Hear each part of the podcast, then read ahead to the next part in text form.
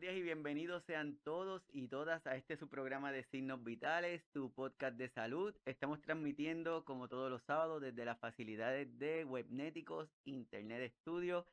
Desde aquí, Guaynabo, Puerto Rico, dándole la bienvenida a todos los que se conectan, que sacan este ratito de los sábados para compartir con nosotros estos temas que traemos con la intención de crear conciencia, de aprender, de, poner, de poder aplicarlo tanto a nosotros y si estamos en la posición de cuidador o cuidadora, que lo apliquemos a las cosas que estamos haciendo. Así que desde aquí, desde Puerto Rico, una bienvenida a todos los que se conectan. Para los que están aquí por primera vez, mi nombre es Iván Rodríguez Colón, soy médico de familia y desde aquí le damos una de las más cordiales bienvenidas. Y el tema de hoy es un tema que es sumamente importante. Siempre comentamos y hablamos de modificaciones de estilo de vida, la importancia de cuidarnos, cómo queremos vernos de aquí a X cantidad de años. Y hoy nuestro invitado es un invitado de lujo que sacó el pues tiempo de su agenda para estar con nosotros y compartir este tema que lo domina a la perfección. No hay a nadie más que pudiera estar con nosotros. Así que si se quieren enterar, no se retiren.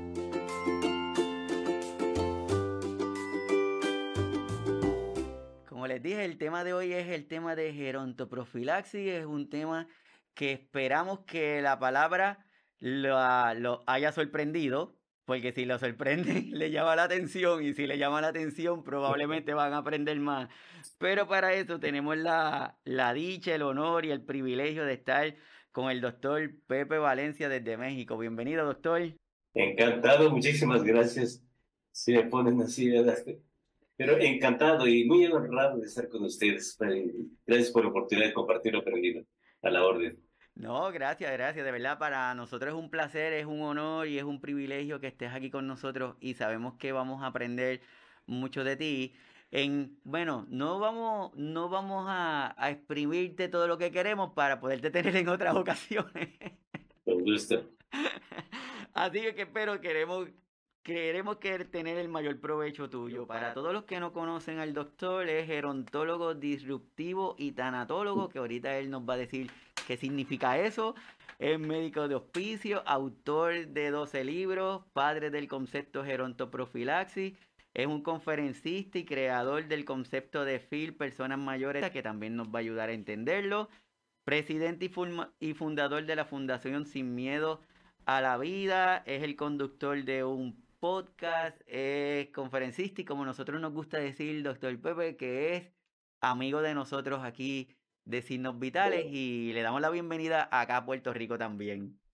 Un abrazo y, y toda mi gratitud y toda mi disposición también. Así, muchísimas gracias. Gracias. ¿Qué, qué significó esto de la, de la pandemia para ti? Ahora que ya están liberándose muchas de las cosas de la pandemia, pero ¿qué significó y qué pudimos aprender de esta?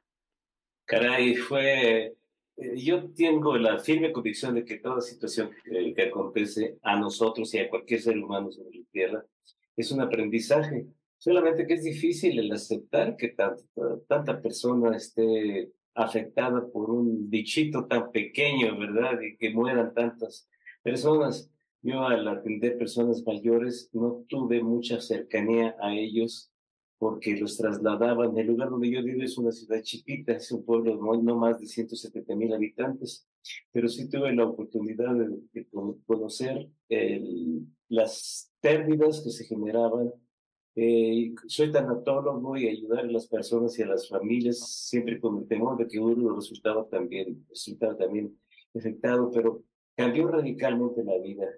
Yo siento, ojalá no, eh, no les suene duro esto, pero yo siento profundamente que, que la pandemia fue una sacudida que la vida, la, la tierra nos quiso dar para tratar de alinearnos un poquito más, puesto que nuestras emociones, sentimientos eh, se modificaron radicalmente y tuvimos que aprender a despedir a aquellos a los que no tuvimos la oportunidad, a despedir a control remoto, por decirlo así, a despedir a aquellos a que no les pudimos decir te quiero y perdóname, y pues aunque pues suene duro, ha sido una enseñanza. Así como tú estás comentando, tengo, ah, tengo un pacientito que esta semana me decía, doctor Iván, esto de la pandemia nos enseñó a que no sabemos nada, que cuando creemos que tenemos el control, no lo tenemos, así que eh, estamos aprendiendo de nuevo. Sí, también con todo respeto a, los médicos y a la medicina, eh, esa simplemente nos dice, señores, ustedes están en pañales y viene un virus que no alcanzamos a ver y hace y diezma a toda la población del mundo. Entonces es una lección de humildad. Así es, y y en, en, esto de la pandemia nos movemos a nuestras comunidades, a nuestro grupo de personas de adultos mayores que tenían ya unas rutinas establecidas, que teníamos ya un comportamiento, tanto aquellos que necesitaban el cuidado como aquellos que estamos, estaban de forma independiente, les, les sugirió un cambio que tenían que hacer. Y de ahí nos movemos un poquito a este envejecimiento que queremos irte llevando para que nos ayudes a entender y voy a compartir algunos datos generales para, para no perder de perspectiva. Tenemos que el envejecimiento de la población es un fenómeno mundial y representa un desafío importante para los sistemas de salud y los gobiernos de todo el mundo. La población de adultos mayores en América Latina y el Caribe se ha triplicado desde el 1950 y se espera que para el 2050 estemos alcanzando los 100 millones de personas. América Latina y el Caribe es la segunda región de envejecida del mundo, después de Europa. Brasil, Argentina y México tienen la población de adultos mayores más grande de la región y en, y en Asia, Japón es la nación de mayor envejecimiento en el mundo. Muchas veces vemos esta estadística, doctor, y y como que las leemos y ya, pero cuando tenemos un poquito más de información, cuando profundizamos de estos temas, como que amerita que reflexionemos sobre el envejecimiento. Claro, claro, es lo que sucedió conmigo. Correcto, hay que tratar de curar hasta lo que sea posible, pero eh, tenemos que hacernos responsables de nuestro propio envejecimiento, así que estoy muy afín con lo que estás diciendo, doctor.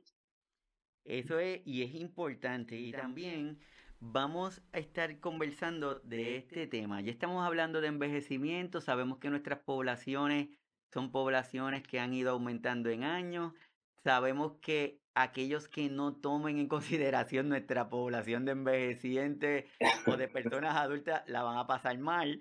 Así que dentro de esto han ido surgiendo temas y conceptos, por ejemplo, como el concepto este de envejecimiento activo. ¿Qué, qué es para ti este envejecimiento activo? vamos, es, es, un, es una forma de decir, prepárate físicamente para llegar a esa etapa de tu vida que se llama vejez lo más saludable posible. Sin embargo, bueno, quiero, quiero presentarles la locura que he traído desde 1998, que es lo que pretendo difundir hasta donde sea posible, que no solamente es la preparación desde el punto de vista activo o físico, sino 12 factores, 12 puntos que los podemos perfectamente desarrollar. Hablamos de envejecimiento exitoso. Sin embargo, a mí me hace mucho pensar cómo es que esta cultura se está difundiendo entre muchos profesionales de la salud y lo que yo busco es difundirlo entre la población en general, para que ellos estén conscientes de qué es lo que deben hacer y cómo responsabilizarse de su propia vida para que al llegar a esa etapa que llamamos vejez, sea como ellos o nosotros mismos la diseñamos. Y ese concepto lo llamé no, gerontoprofilaxis. O sea, prevengamos. La mejor medicina es la preventiva. Y esto es el término que geronto profilaxis, pregunté, ¿eso qué quiere decir? Bueno, simplemente, no es simplemente, es una tarea de una vida. Es prepararnos para que a través de los puntos que sugieren un libro que publiqué hace algunos años, se, eh, vivamos la calidad de vida en la vejez, pero que nosotros mismos establecimos. Dentro de, yo creo que es súper importante lo que estás comentando, porque para empezar, yo cuando hice la introducción, que tenemos que te describes como un geronto disruptivo. yo creo que ya desde esto primero que nos estás comentando ya nos empiezas a, a enseñar por qué. Pero quiero, quiero que tú mismito describas qué, qué significa para ti eso de geronto disruptivo. ¿Qué, qué es eso? Soy un rebelde soy un rebelde, es que yo respeto, amo, amo la medicina, amo la práctica de la medicina, pero particularmente la medicina preventiva. Es cuando me doy cuenta que una persona de 80 años va al médico y el médico sigue el mismo protocolo, le pide exámenes de laboratorio y, le, y una vez que tiene los exámenes de laboratorio los resultados frente a sí, dice una frase que quiero mucho combatir. Ah, enfermedades propias de la vejez. La vejez no produce enfermedades no hay demencia senil, no hay una cosa que por la edad, debido a la edad, nos enfermemos. Son los malos hábitos a lo largo de toda nuestra vida. Entonces, cuando estoy diciéndole, no, señor, está equivocado, no, médico, querido, pero parece ser que debemos cambiar un poquito el patrón de tratamiento y sobre todo individualizar, porque la misma enfermedad no, no se desarrolla de la misma manera en dos, en dos personas. Dije personas, no necesariamente pacientes soy disruptivo porque yo digo que el paciente es el que es el médico, es el que debe ser paciente. No uso de reloj, nada. No me gustan las preguntas esas de que ¿cómo está usted? El doctor mío, pues estoy enfermo, por eso estoy aquí. Es obvio. ¿Por qué no mejor hablar de, hábleme de su vida, decir algo así, a ver, don Antonio, platíqueme de su vida. La bata no va a ser médico médico, el estetoscopio colgado del cuello no lo hace médico. Y, con todo el respeto, el ser humano que uno contiene como profesional de la salud es el que el ser humano que llamamos paciente está esperando que se exhiba y le diga, cuénteme su vida, cuénteme su vida. Y así vamos a poder conocer más. Entonces alguien por allá desde España empezó a decir, tú eres un gerontólogo disruptivo, tú eres rebelde. Y por ahí se quedó el, el nombre, ese calificativo. Muy bien, y me parece que eso es importante. Yo creo que es algo de, que debemos aprender hoy, es hacer ese cambio. Y desde ese, desde ese punto de vista, el ser disruptivo nos invita a nosotros a quitarle la etiqueta de lo que significa envejecimiento. Porque a veces nos pensamos en envejecimiento y es una persona que está en una silla y que no hace nada, está ahí ya, y nuestros adultos mayores ya no tienen ese concepto de envejecimiento. Sí, sí, sí. Yo tengo la firme convicción. haga tanatología. Desde muchos años he estado atendiendo personas en la etapa final de su vida. Y la frase más frecuente que he encontrado a la hora de acercarme yo a ellos, manejar su dolor físico y su dolor emocional, les hago una pregunta. ¿Qué es lo que usted quisiera hacer en este momento? Lo veo que cierra los ojos, echa la mirada quizá al pecho, quizá al cielo, Dices que si yo hubiera, si yo hubiera, si yo hubiera, si me hubiera atrevido. Entonces, escucho a otras personas que dicen, el si hubiera no existe. El si hubiera debe, debe, debe tras ello. Pero sí existe, perdón, sí existe en la persona que llega al momento final de su existencia y dice, me faltó amar y decir que amo, me faltó perdonar y ser perdonado, me faltó seguir aquella meta loca, aquel sueño que tuve eh, lo dejé solamente porque hay en América Latina y en muchos lugares acá del occidente eso de que no, es que como ya está viejito, como ya es un anciano, ya, ya, no, ya no lo va a poder hacer. Y lo peor de todo es que no lo creemos. Y al llegar a los 60 años ya nos sentimos, caray, de 150 años. Eso, y es la carga cultural que portamos en, en contra de vivir muchos años. Alguien dijo, no hay envejecimiento. Eh, el envejecimiento es mental. Bueno, podemos hablar de muchas cosas. Dice alguien también, vivir muchos años es inevitable, envejecer es opcional. Bien, creo que debemos entenderlo con profundidad, sí, pero lo que me parece lo mejor o lo más adecuado no es dejarle la responsabilidad a los médicos y sus tratamientos, o a los hijos y sus decisiones, o a terceros y también lo que cada quien quiera aconsejar o decidir, sino nosotros mismos hacernos responsables, contundentemente responsables de la calidad de vida que tengamos en esa etapa de la misma y también de la muerte. Sea nosotros quien decidamos, definamos, establezcamos qué, qué es lo que queremos y cómo lo queremos vivir, desde el momento presente hasta el final. Yo creo que, como tú estás comentando, yo creo que, que es que también a través de los años nos van preparando para este concepto de envejecimiento, pero de antes, ¿verdad? Sí. mi, abuela me dijo, ah, qué bueno que vas a ser médico. Tú vas a ser el sostén de tu, de tu madre cuando sea anciana. Vas a ser el báculo de su vejez o el bastón de su vejez. Caray. Y yo me pregunté, ¿por qué mi madre no se preocupó por su propio envejecimiento? Pero bueno, la atiendo, no pasa nada. Pero lo escucho de cantidad enorme de familias en todo el país y fuera de aquí, de, de México, cómo eso está tan arraigado y lo seguimos. Pues es una cosa que me inquieta mucho y por eso es que estamos y también mi gratitud por poder compartir algo que he aprendido de mis verdaderos maestros, las personas mayores. Así es, así que todos los que se están conectando, estamos hablando con el doctor Pepe Valencia, estamos hablando de gerontoprofilaxis. Bueno, no hemos comenzado a hablar todavía de la gerontoprofilaxis. estamos, estamos preparándonos para poder entender el concepto que el doctor nos va a traer. Y quiero compartir, y lo voy a leer bien por encimita para todos los que van a escuchar el episodio por el podcast. Estamos presentando una información sobre lo que es este envejecimiento activo o el envejecimiento exitoso, saludable, como lo están comentando. Y solamente lo que quiero es puntualizar algunas palabras de estas definiciones. Por ejemplo, al principio dice el envejecimiento activo implica participar en actividades sociales, físicas y mentales para mejorar la calidad de vida y el bienestar en la vejez. El próximo, la actividad física regular es un componente clave del envejecimiento activo. Envejecimiento activo también incluye participar en actividades intelectuales y culturales. El envejecimiento activo puede contribuir a aumentar la autoestima. La promoción del envejecimiento activo es una prioridad de las políticas de salud. En estas definiciones lo que quiero traer, doctor, es que todo es la descripción y lo que es como la instrucción.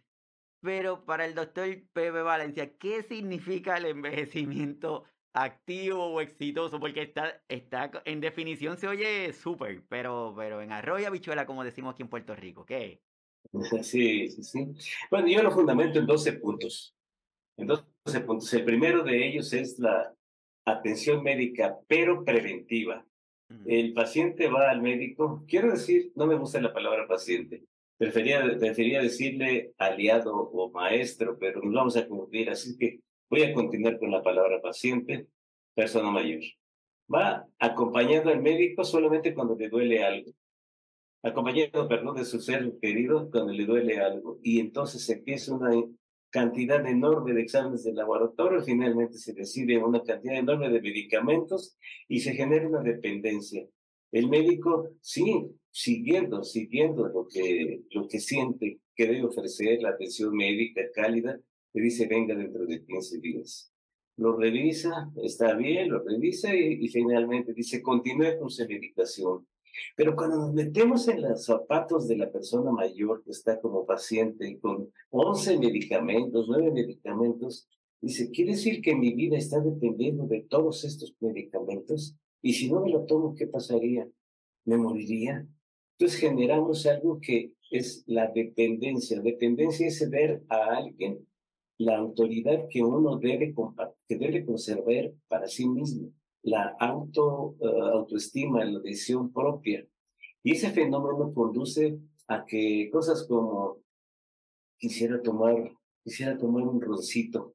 Hay que, hay que hablarle al doctor, a ver si nos da permiso. Cosillas del orden así de que hay, que hay que pedir la autorización de un tercero para fin de nosotros ejercer algo que nos acerque a la vida. Entonces la medicina debe ser preventiva según mi forma de pensar. periódicamente ir, doctor, solamente vengo que me, a que me cambie el aceite, que me diga qué tengo que hacer que, para seguir saludable. Otro de los puntos, ¿algún comentario acerca de esto o, sigo? Sí, estamos súper bien. Ya, ya comenzaste a darnos la descripción de lo que es la gerontoprofilaxis. Exactamente. Okay. Exactamente. Y los puntos que tocamos en el envejecimiento activo están contemplados aquí, pero con un término completamente diferente. Pero coincidimos absolutamente. El segundo punto es la alimentación, pero la palabra precisa es nutrición. Nosotros no nos nutrimos, nosotros comemos. Y cuando vamos al médico, en pocas ocasiones se toca lo que sí nos hace bien y se toca lo que no deberíamos tomar. Y cada quien establece, eh, estoy hablando acá de mi México, porque hay algunos médicos que le dicen nada de café negro, nada de esto, ninguna bebida alcohólica, no, en lugar de esto, para dormir, tomes una pastillita para dormir, pero hace una serie, una lista de, de, prohibiciones y otra lista de medicamentos. Entonces, ¿por qué no hablar de nutrición? Hay elementos maravillosos dentro de la naturaleza que nos permiten prevenir patologías y todo. Estoy hablando de vitaminas, de antioxidantes que están en la naturaleza. Simple simple, ¿no? Con todo mi respeto, cúrcuma, jengibre, tienen elementos anti, antiinflamatorios maravillosos, pero tenemos nosotros los médicos el compromiso de aprender más para compartir más esto. Ese es el segundo punto, la nutrición. En, en, nuestro, en nuestro occidente se usa mucho el cuidar a nuestros ancianos, el cuidar a nuestros abuelos, sin cobijarlos y proveerlos de todo lo que creemos que necesita. Dije creemos, por eso yo le llamo el síndrome del suéter. ¿Qué suéter? Me pueden preguntar ustedes. El suéter es la prenda que la mamá le pone al niño cuando ella tiene frío y se la quita cuando ella tiene calor. Puede decir, ¿y eso qué quiere decir? Pues que le damos a nuestro abuelo lo que creemos que le, hay, que le hace bien. Pero cuando le preguntamos, en vez de comer, no lo sé, pollo, las brasas, le dan ganas de comer pollo con mole estilo mexicano, ¿verdad? Y no se lo dan porque, ¿qué tal si le hace daño? Son terceros, vuelvan, vuelvo, son terceros los que toman decisiones. Entonces la nutrición es elemental. Otro punto es el arraigo. El arraigo, a la hora de cobijarlos, como le decía en el punto de ayer, estamos buscando eh, que cada miembro de la familia se, se involucre en la atención de nuestros seres queridos en esta etapa de su vida. Pero ocurre, ocurre algo se desarraigan. La decisión más común entre las familias es tú lo cuidas un mes, tú lo cuidas otro mes y tú lo cuidas otro mes. De manera que el abuelo de la familia, el abuelo de la familia ya no sabe cuál es su casa ni a dónde pertenece. Mm. Y cuando no hay arraigo, la persona empieza a confundirse y eso se, se transmite como alteraciones en su conducta. Es, es tremendamente difícil que sienta cosas como lo decía ayer en, otro, en otra ciudad, como ¿dónde está el baño? En las dos noches anteriores estaba en otra casa, sales a encontrar el baño y, y se orina, se orina en el piso porque no lo encontró. Entonces eso genera, ah, tiene un problema urinario, hay que llevarlo al médico y a darle medicamentos, es que esto. Creo que debemos ser mucho, muy agudos en este punto. Cuando nosotros nos sentimos pertenecer a un espacio geográfico aquí en la tierra, en nuestra casa, en nuestra eh, llega un momento en que si salimos de vacaciones, el mejor momento de las vacaciones es al regresar a aquel lugar a donde pertenecemos. Eso es a lo que yo llamo arraigo.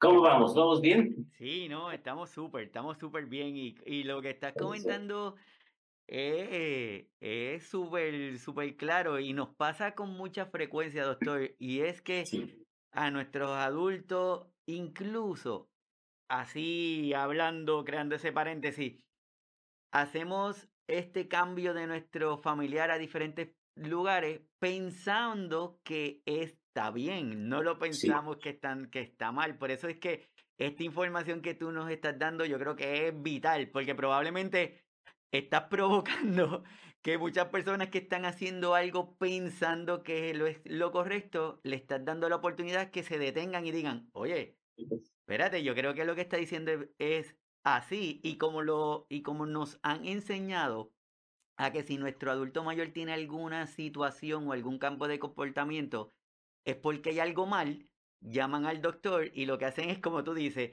de las 12 pastillas le voy a añadir ahora otra pastilla más. Cuando lo que debemos ver es detenernos y en este comentario que tú nos estás haciendo en este punto del arraigo, probablemente permite entender un comportamiento de esa persona y corregirlo sin tener que medicar. Mira, querido amigo, es, tan elemental el arraigo que basta con que la cama en la misma recámara que está ocupando, que la cambiemos de orientación, con eso estamos confundiéndolo. ¿Qué nos pasa cuando vamos a un viaje, a un hotel, viajamos? Al despertar, los primeros segundos, eh, caray, ¿dónde estoy? ¿Dónde estoy ya?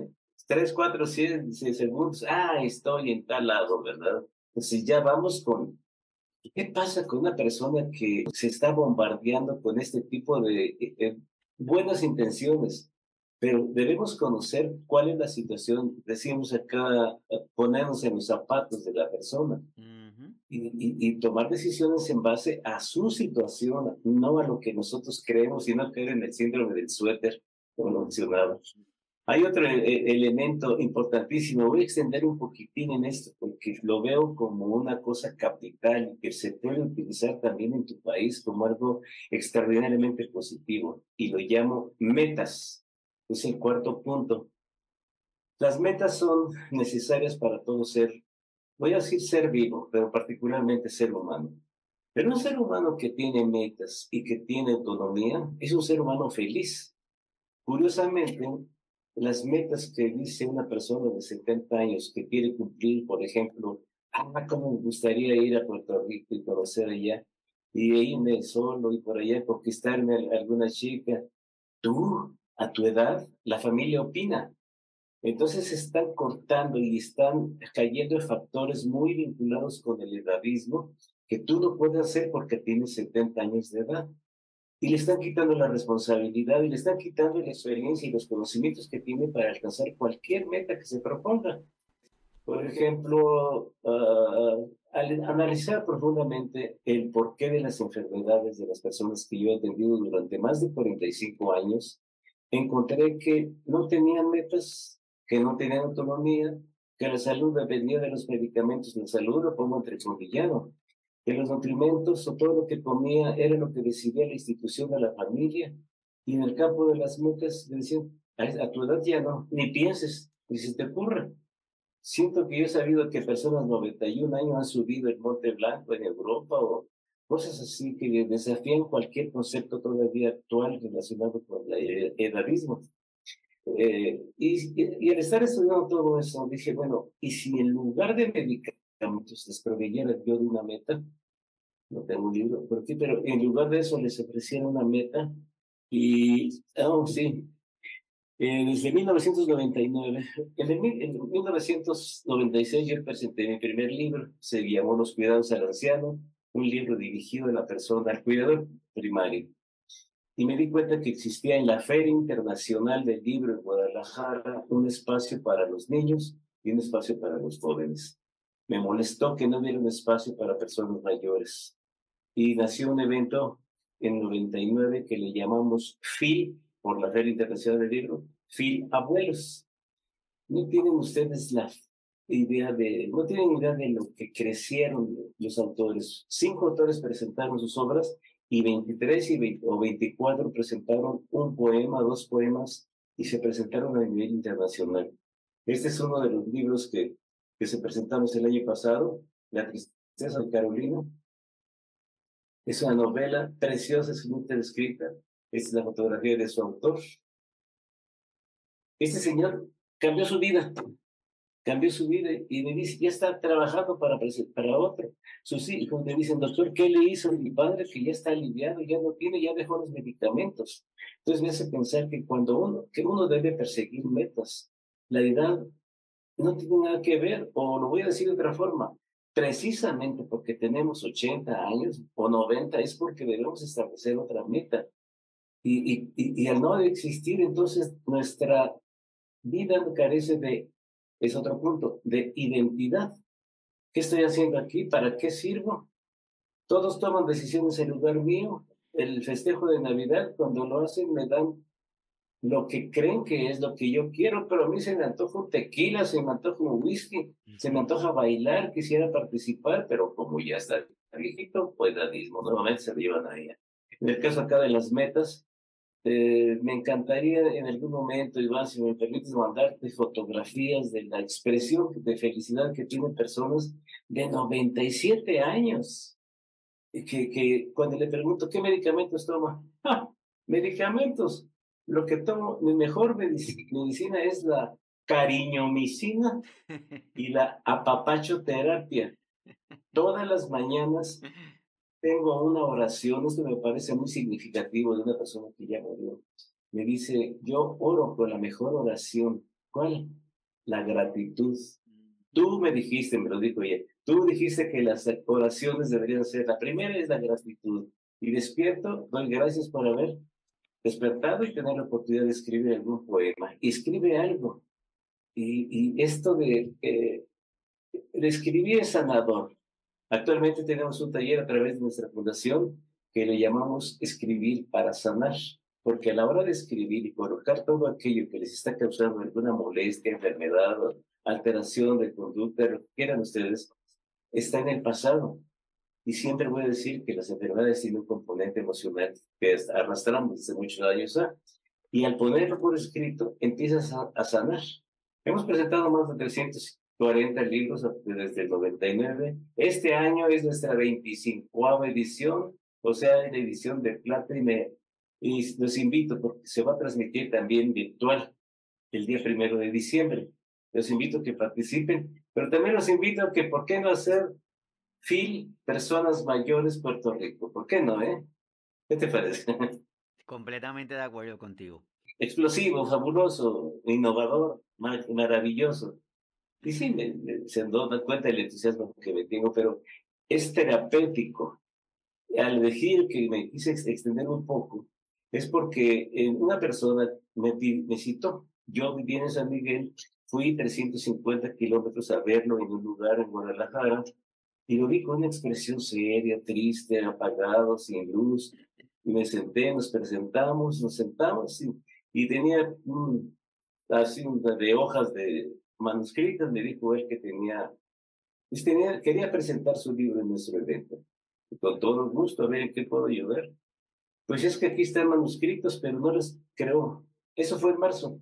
Me dijo, no creo que alcance a presentarlas porque mi médico, para que vean médicos, para que sepan también pacientes o personas, seres humanos que... Eh, la importancia de la, de la, opinión médica. Mi médico, me dijo él, mi médico me dijo solamente voy a vivir cuatro meses, no más de cuatro meses. Y si tomo el tratamiento que me está diciendo, entonces no voy a tener tiempo. Yo voy a favor de que los pensamientos son más poderosos que cualquier medicamento, pero también son más poderosos que cualquier enfermedad. Entonces, al ver eso, le dije, yo no le puedo ayudar.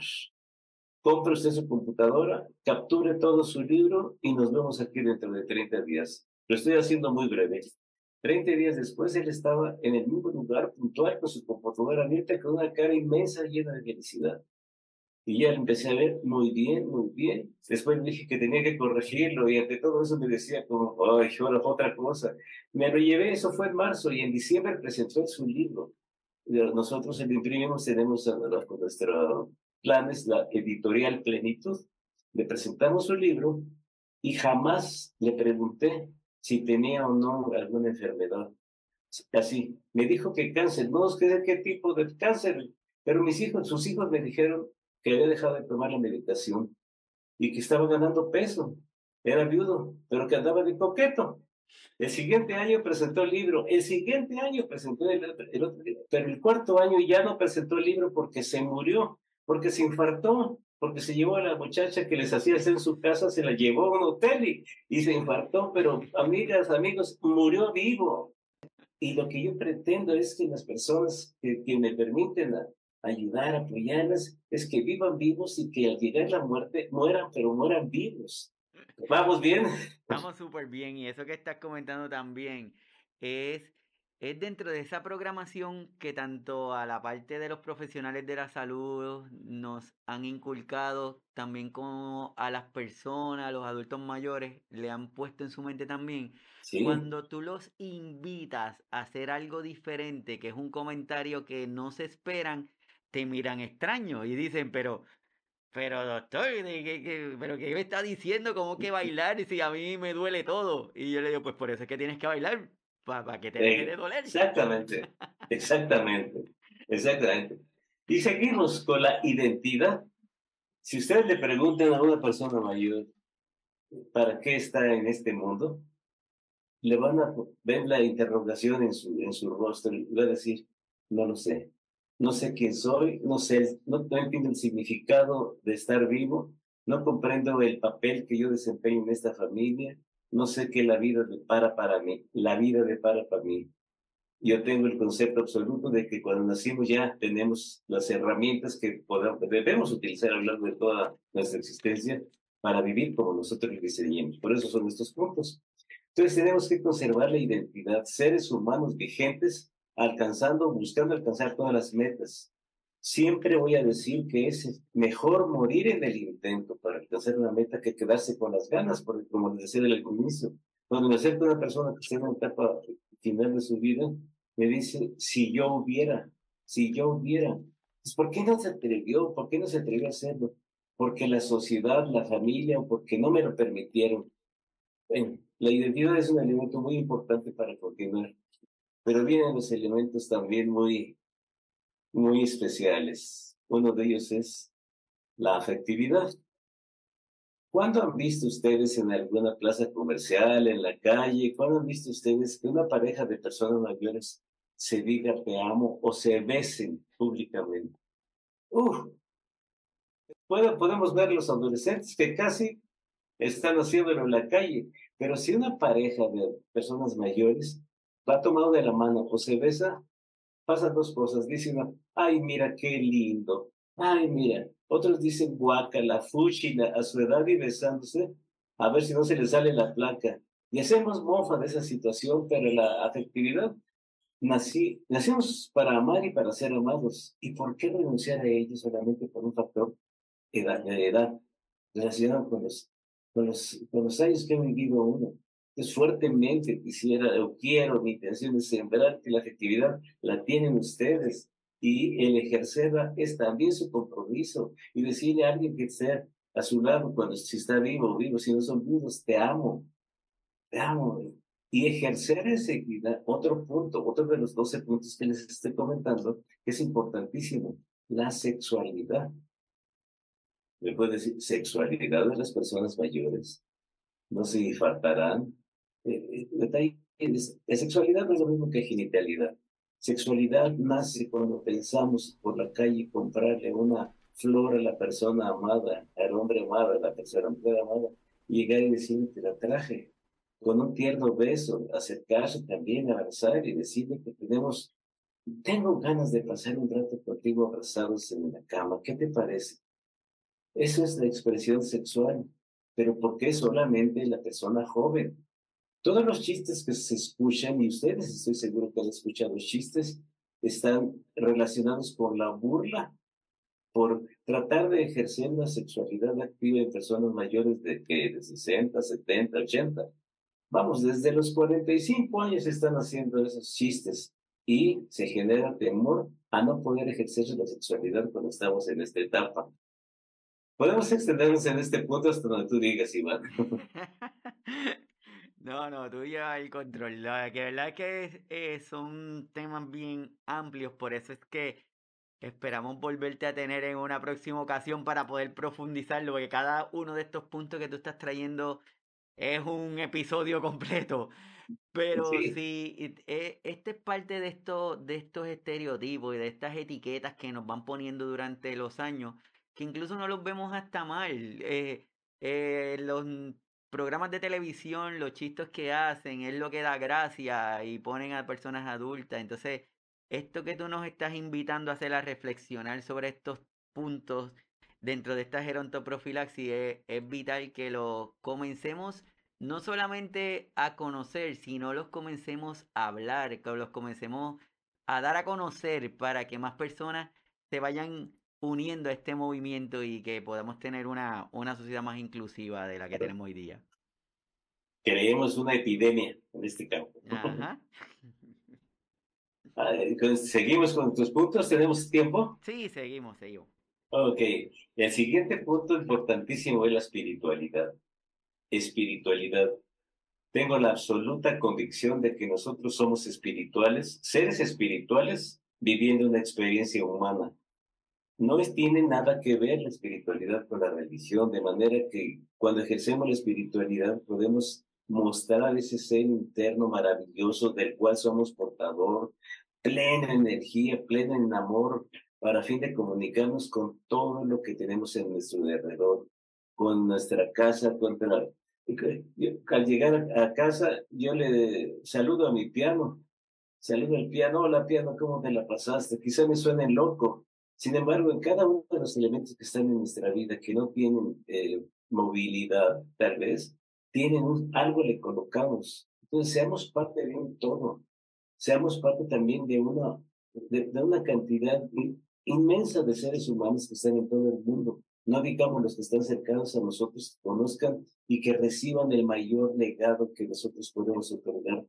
El ejemplo, el bienestar, el decir cuán maravilloso es el día, qué rico está lloviendo, ah, qué sabrosito frío, oye, está haciendo un calor eh, maravilloso, estoy sudando, pero darle un sentido diferente a todo. Y todo esto nos va a conducir a tener, es uno de los elementos para tener un envejecimiento exitoso. Entonces, seamos un poquito, permitamos que la espiritualidad que contenemos sea expresada a través de nuestra propia capacidad y nuestros medios y nuestra forma de ver. Otro punto también que es muy importante es la autonomía. El ser humano, lo señalaba hace un momento, la, la, autonomía es cuando ya se puede uno ser responsable de salir, de, de, hacer, de hacer lo que uno quiera. Y, y, y en ocasiones digo, no importa la edad, no, ahora lo digo, específicamente por la edad, podemos, debemos contar con esa capacidad de decidir ir y todo. Hace rato decía, es mejor morir en el intento que quedarte con las ganas, lo reitero, lo reitero. Van yo he visto personas que quisieron correr, se cayeron, se fracturaron, están felices y me dice, estoy pagando los excesos de, de mi juventud porque no me nutrí adecuadamente y mis huesos están porosos, así que ahora pago y gustosamente voy al hospital. Pero ya que me levante, lo voy a repetir. La familia, papá, estás loco. Déjenme a mí hacer lo que yo quiero hasta el momento final. Cuando alguien tiene autonomía, llega a ser feliz.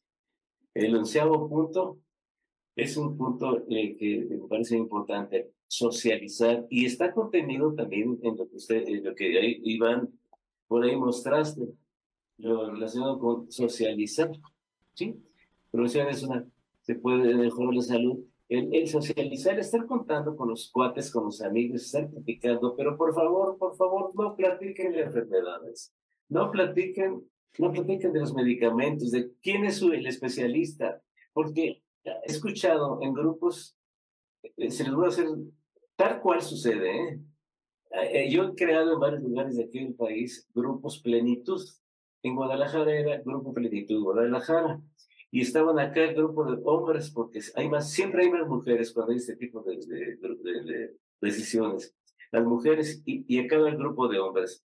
Las mujeres le llamaron al, grupo de los hombres, le llamaron, les llamaron la sociedad de los pájaros muertos. y los hombres llamaron a, la, a, la, a los grupos de mujeres la, la sociedad del Parque Jurásico pero dejaron de estar tocando temas médicos y empezaron a mezclarse médicos y sus medicamentos, empezaron a mezclarse y empezaron a crear amistad y después parejas y algunos hasta se casaron. Y dije, yo les ayudo con todo gusto, nomás les pido un favor. ¿Qué, doctor? No me hagan abuelo. Tomen anticonceptivos geriátricos. Es decir, la, la el chispa, la chispa, el humor, siempre mantenerlo, ¿verdad? Y los, socializar es extraordinario. Establecer planes de conjunto es extraordinariamente positivo para, para ustedes, para nosotros. Y el punto que me parece importantísimo, el punto número 12, es quién va a tomar decisiones cuando yo ya no pueda hacerlo. Me refiero específicamente a los arreglos finales. ¿Quién va a decidir si continúo yo en la sala de terapia intensiva o mejor busco morir en casa? Y qué tipo de medicina quiero recibir, cómo me quiero sentir, qué quiero que se le diga a mi familia. Esto está contenido en otro punto que con todo gusto les puedo compartir, que le llamé mis cinco deseos. Y habla, no quiero, bueno, de manera que si eh, a un médico que no sea de la familia, ya quiero reiterar mucho esto, esas decisiones las debe tomar un amigo, no un miembro de la familia, porque cuando el miembro de la familia toma decisión de sacar a su ser querido y llevarlo a su casa para que ahí muera entre, entre todos los cuidados, el amor, la cariñomicina que les decía el papacho, Y un día puede alguien, otro miembro de la familia, decir, si mi mamá estuviera viva, pero no lo estuvo porque tú lo sacaste del hospital. Por eso les recomiendo que no sea un miembro de la familia, que sea un amigo y de preferencia un médico para que también lo nombre un tutor, tutor y que él sea el que toma decisiones médicas. Y en casa pueden darle todo lo que necesitan. Estamos en un nivel tecnológico que se puede recibir un suero. Quizás no para mantenerlo vivo, pero mantenerlo con la capacidad de comunicarse y decir algo que es maravilloso. Te amo, te perdono, perdóname y muchas gracias. Eso es extraordinario. Cuando un ser humano cercano a la muerte tiene la capacidad de decir eso y decir eso a sus miembros queridos, miembros de la familia, eh, muere con la mayor de la tranquilidad. El dolor emocional no existe, el dolor físico tampoco. ¿Y, y cómo podría hacerlo eso en la sala de terapia, terapia intensiva en algún hospital? No lo podría hacer. Eh, se limita tanto en las salas estas que ni siquiera uno se acerca, ni siquiera puede tocarlo cuando lo que quiere es abrazarlo, abrazarlo, besarlo y decirle, perdóname, te amo. Y eso no sucede. Claro, debe ser muy específico, mucho, mucho, muy preciso el diagnóstico médico para confiar en él y poder decirle al médico, creo que mejor no lo llevamos. Y ese médico tutor que ustedes nombraron, sea el que tome decisiones y dice, ¿sabe qué? Mi, pues me contrataron para tomar decisiones médicas, por lo tanto me lo voy a llevar a su casa para que muera en casa. Y él le dan todo lo que quieran. Ha pasado cosas tan maravillosas o tan curiosas como quieran ustedes calificarlas, que cuando yo hago eso y llevo al ser querido o al paciente a su casa, no se muere. Y cambia, y cambia la relación entre todos los miembros de la familia. Y, yo creo que es una sacudida, no lo creo. Tengo la convicción de que también el cuerpo nos manda una sacudida para tomar decisiones de este tamaño. Esos son los 12 puntos a, a, grosso modo les estoy, que me encanta compartirles, ¿verdad? E invitarles a que, por supuesto, los empiecen a ejercer, pero desde temprana edad. Porque si ya llega un momento en que, voy a decir, no la edad, pero se tienen condiciones severas de corazón, quizá un Alzheimer. Eh, aun cuando podemos comunicarnos con personas con Alzheimer, nadie va a creer que la decisión que uno está tomando fue aconsejada por el paciente, por el ser querido con Alzheimer. Por eso mm, yo establecí algo con mis hijos.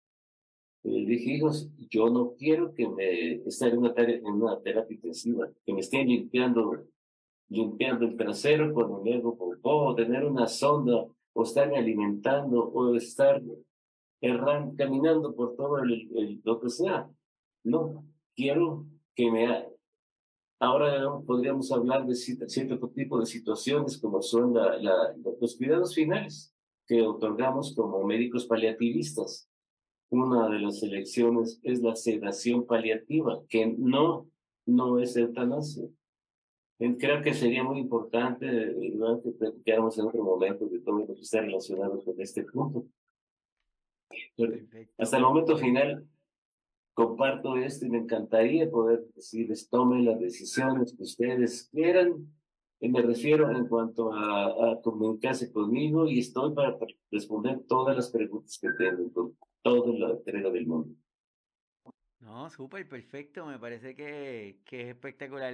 No solamente los puntos que trae, sino la forma en que, en que los presentas, que se nos hace, yo diría, como que fácil relacionarnos a, a, ellos y como te comenté ahorita, a veces lo estamos haciendo porque pensamos que es lo correcto hasta que alguien nos dice que, mira, eh, eh, hay otra forma, hay otra forma.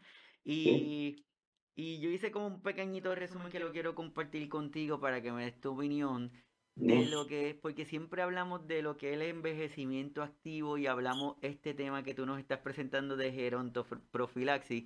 Entonces podemos pensar como que una definición de cada uno de ellos buscando poder entender un poquito más el, el término que me dice que, por ejemplo, envejecimiento activo es el proceso mediante el cual las personas mayores mantienen su capacidad funcional y su bienestar en el ámbito físico, psicológico, social. Y en el, y en el área de la gerontoprofilaxis podemos describirlo como que es la aplicación de las medidas preventivas, que es lo que como lo que tú nos estás dando mucho énfasis, es el prevenir, el evitar. Mi papá dice, Pepe, que, que para qué tú te quieres poner hielo en un chichón si lo pudiste haber evitado.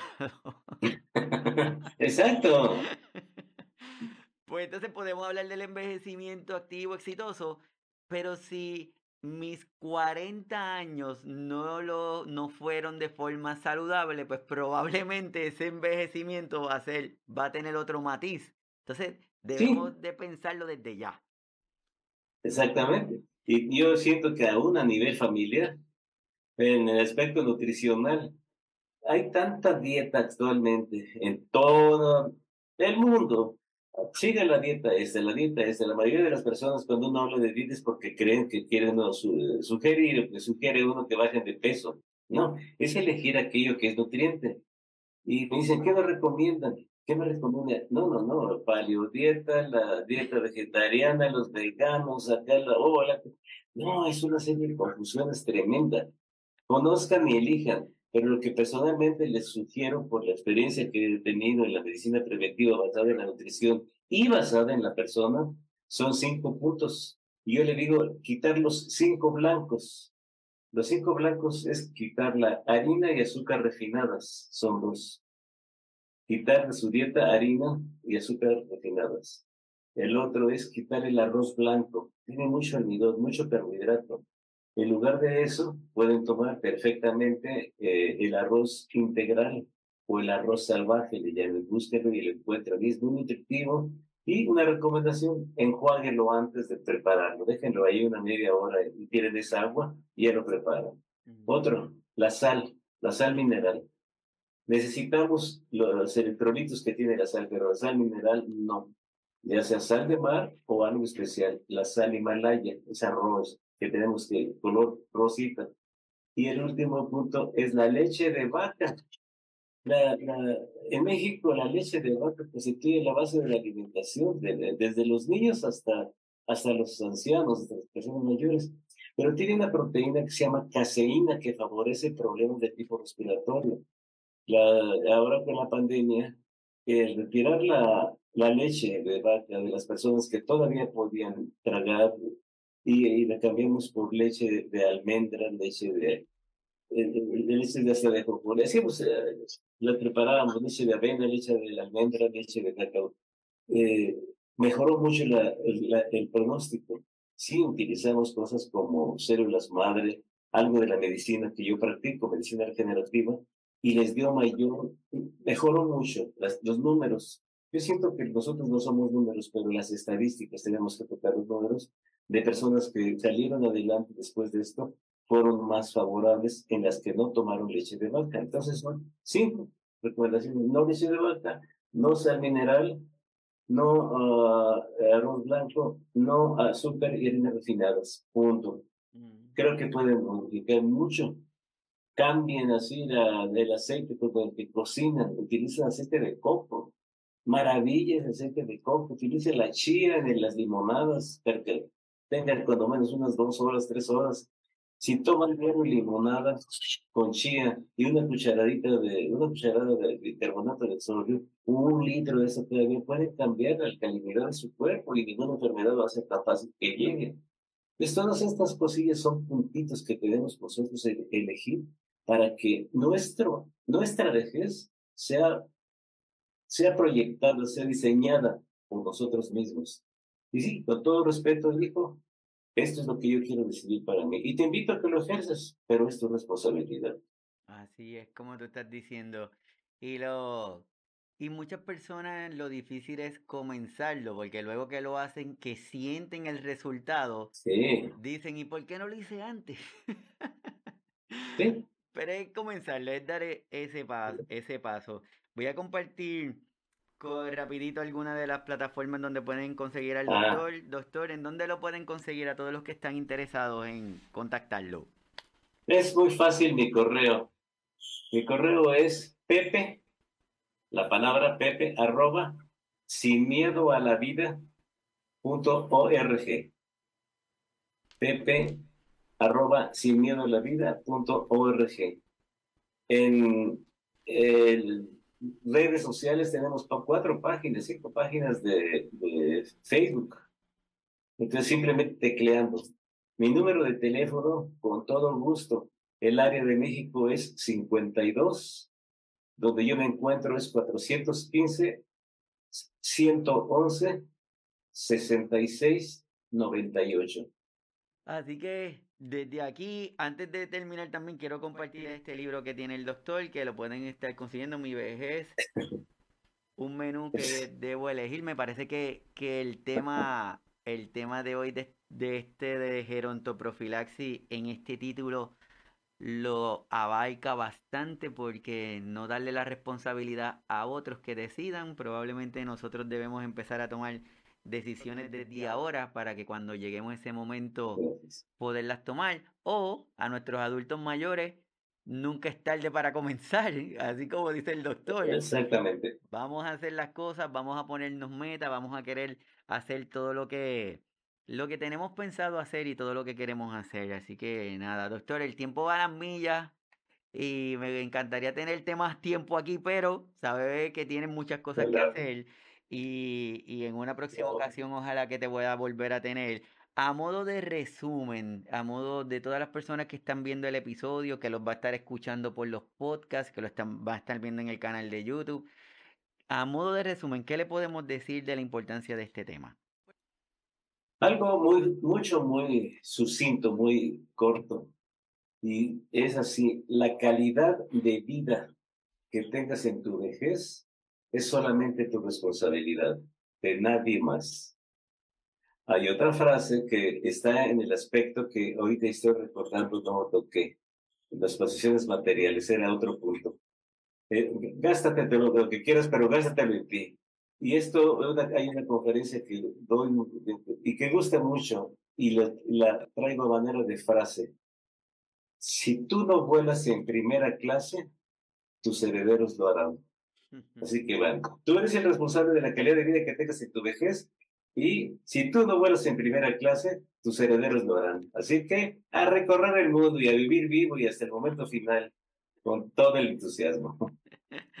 Así mismo es, completamente de acuerdo. Así que de verdad súper agradecido. Quiero terminar, antes de terminar les quiero comentar algo y aprovechar al doctor que el tema que estamos hablando hoy, pues hablamos del envejecimiento activo, envejecimiento saludable, gerontoprofilaxis, siempre estamos haciendo la invitación para modificar estilos de vida saludables, para modificar lo que hacemos cada día tener esa autonomía.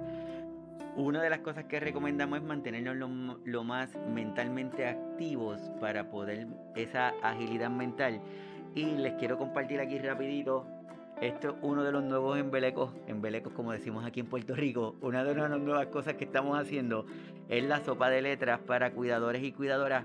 Es con la intención de sacarlos de esa rutina. Muchas veces el cuidar nos mantiene agobiados, nos mantiene muy tenso y la intención de esto es sacar un momentito que tengamos para poder tener esa agilidad mental.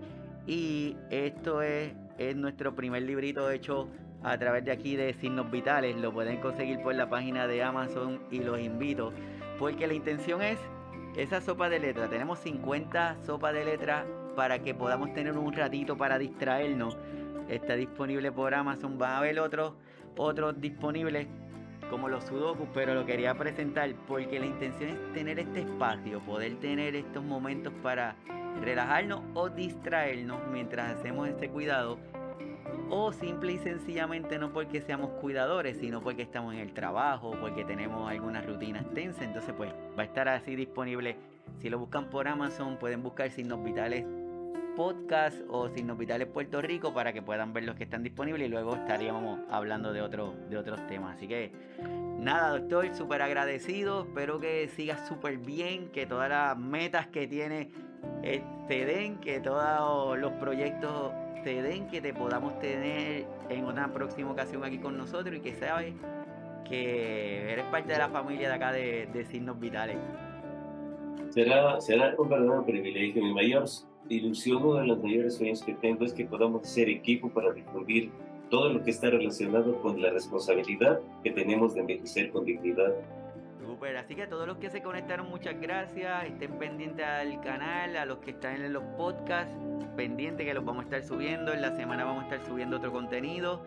De diferentes temas. El sábado que viene tenemos otro de los temas de interés que espero que estén con nosotros. Continúen suscribiéndose al canal de YouTube, que gracias al Señor cada vez hay más personas que se están conectando, porque la intención es poder seguir hablando y darle visibilidad a estos temas para que más personas los escuchen y los pongamos en práctica.